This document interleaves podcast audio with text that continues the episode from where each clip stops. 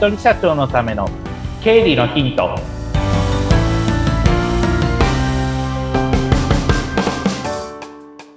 皆さんこんにちは。理財実践塾株式会社の池田孝之です。こんにちは。インタビュアーの水野紅子です。本日もよろしくお願いいたします。お願いします。さあもう間もなくゴールデンウィークがやってきますけれども。早い、はい、早いですよね。池田さんなんか予定入ってますか、うん多分仕事ですけど、ちょっとは休みたいかなと思ってます、最近。えー、ちょっとだけですか？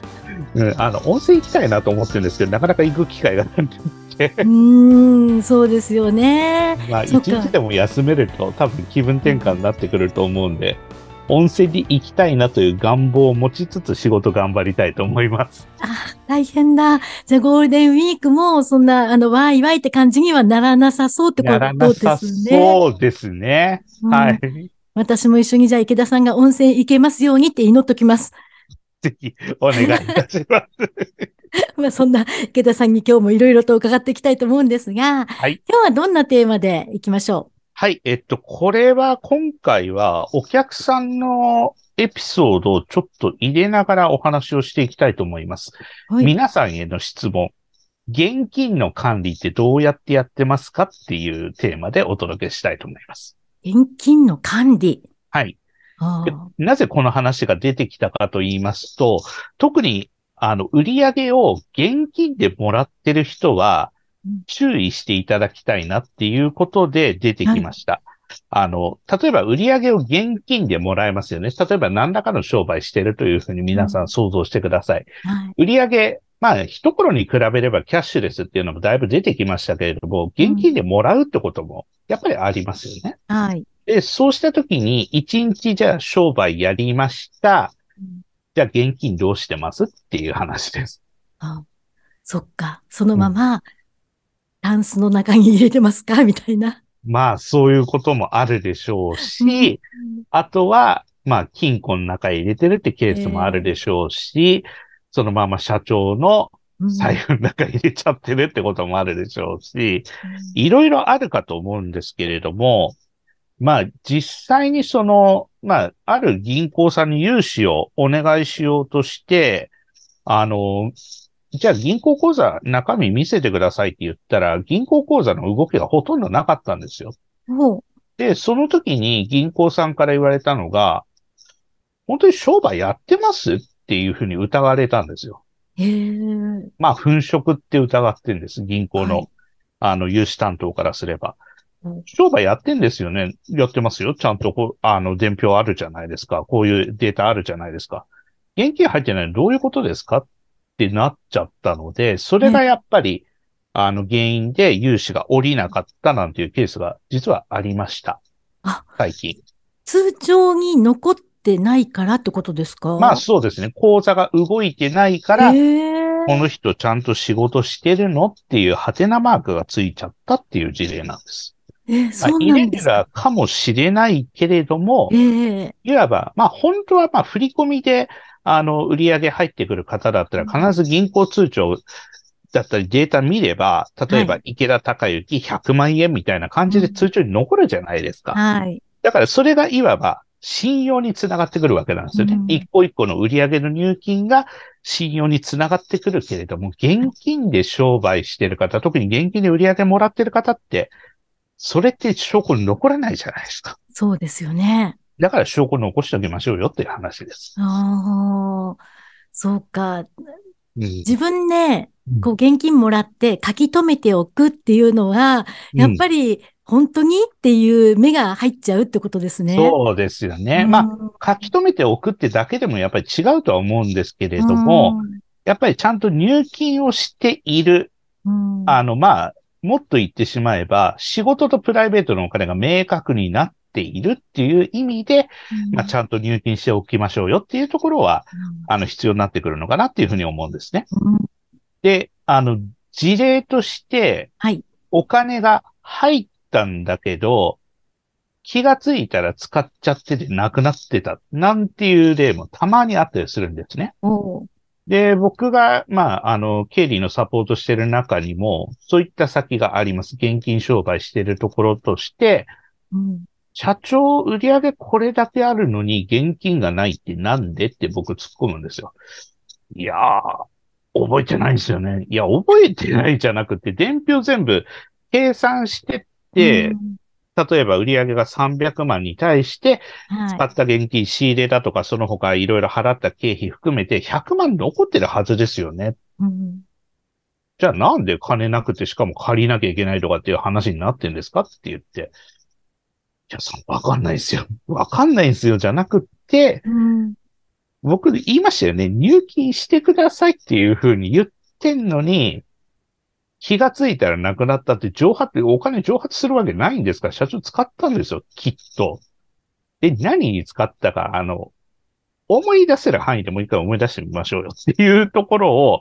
やってみて、あ、気がつけばちょっとお付き合いで誰それさんと飲み行った、うん、飲み行ったのはいいけど、いくら使いました？覚えてないんだよな。俺気がついたらなんか出しちゃってる気がする。うん、出しちゃってる気がするって、そのお金って店のお金ですよね？って、社長のプライベートの金じゃないっすよね？どういうこと？っていうふうに私結構言うんですけれども、そうするとそれが重なっちゃうと、じゃあなんで金がうちたまんねえんだろうなっていうことにもなりかねないので、はい。まあ、その社長の事例とは別の会社、ちゃんとやってるところの事例として、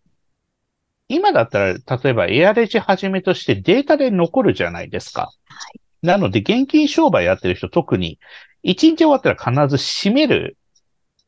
オペレーション多分してると思うんですよ。閉めるポ、うん、ボタンポチッと押すと、はい、1日の例えば売上だとか出てくるじゃないですか。売上何が売れたのかとか、1日の合計の売上が例えば20万円です。そのうち現金でもらったのが10万円で、カードでもらったのが10万円ですっていう風な感じで出てくるので、そうしたらその現金と、あと使った伝票と計算して、で、そうすると残りの現金が出てくるから、その残りの現金が実際の残高と合ってるかどうかっていうのを確かめて、合ってたら翌日に銀行口座にその金額ごと入れるっていう。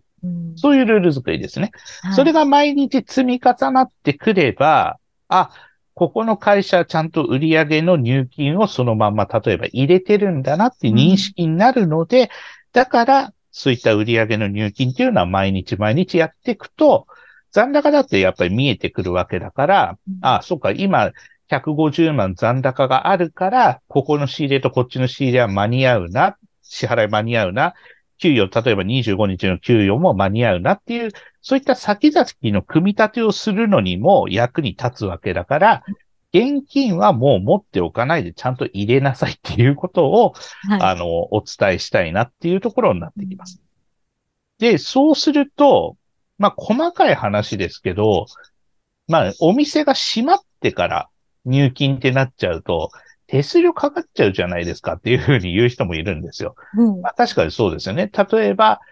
えっ、ー、と、近所に銀行がなかった。まあ、銀行があったとしても夜9時で閉まっちゃうから、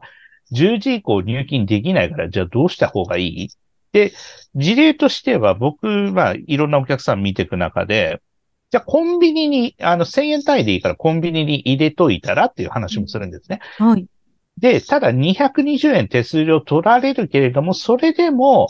まあ、金庫に入れておくよりか安心だよね。かつ確実に銀行口座に、会社の口座に入っているわけだから、売上は確かに入金できたって安心感はありますよね。その安心料と思って、もうお店終わったらすぐに、えっ、と、手数料220円払ってでも近所のコンビニで入れるっていう、そういったルール作りっていうのはどうでしょうか？みたいな話して実際それをやっ、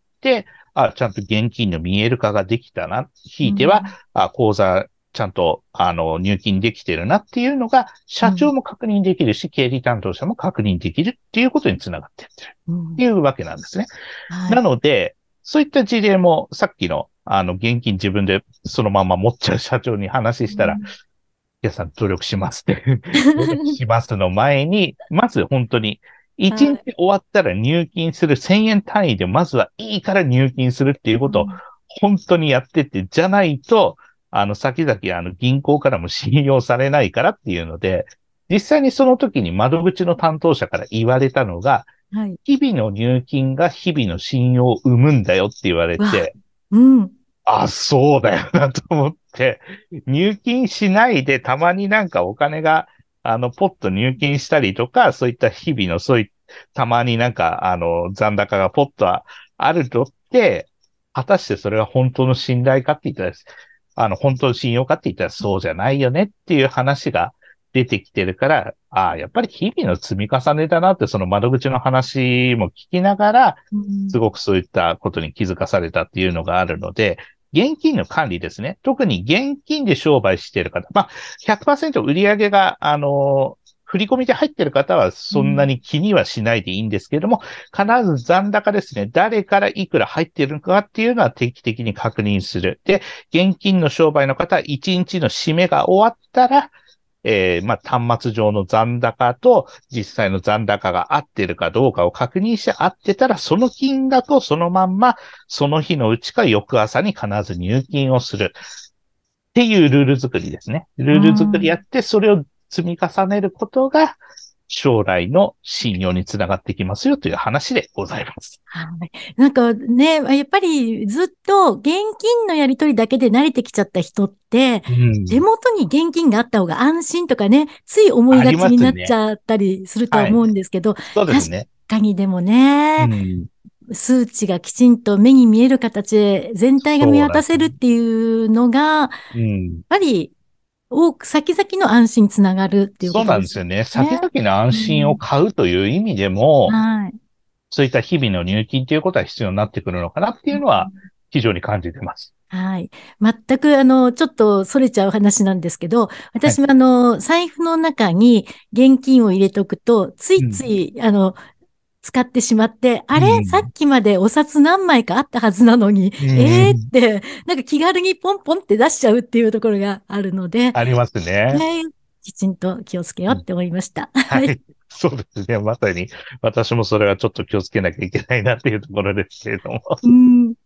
ねでもその信用っていうのはやっぱり大事ですからね。そうですね。うん、将来の信用という意味でも日々のそういった売上の入金の積み重ねっていうのは本当に大事だなっていうのは、まあそのお客さんから私は教わることができたということで今日皆さんに共有しようと思って、え、この話をさせていただきました。はい。今日もいろいろとありがとうございます。ありがとうございます。またあの池田さんからね、いろんな情報を得たいとか質問したいっていう方は LINE 公式もされているはい、そうですね。LINE 公式のリンク貼っておりますので、はい、そちらからぜひあの登録して問い合わせ直接していただけると嬉しいです。